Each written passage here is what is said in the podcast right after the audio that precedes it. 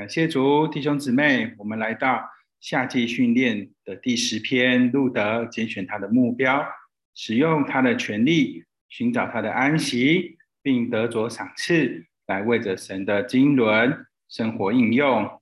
主题是得安息的路，在这里给我们看见路德记中有两个关键的词：安息与赎。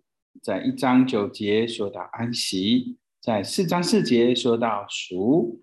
路德被波阿斯赎回，他就得着安息，并且成为带进基督的人。从安息的角度看，路德记可以分为四个段落。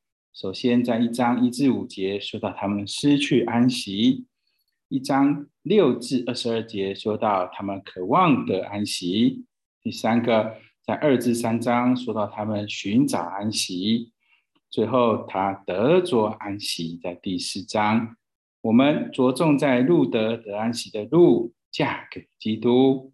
路德来到以色列地，使用他的权利，享受美地上的丰富出产。但路德需要一个家，使他得着安息。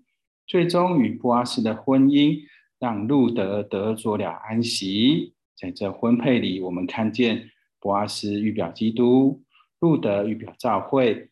我们这一班蒙拯救的人，我们虽然得救并爱主，但是若要得着一个家做安息，我们就需要嫁给主耶稣。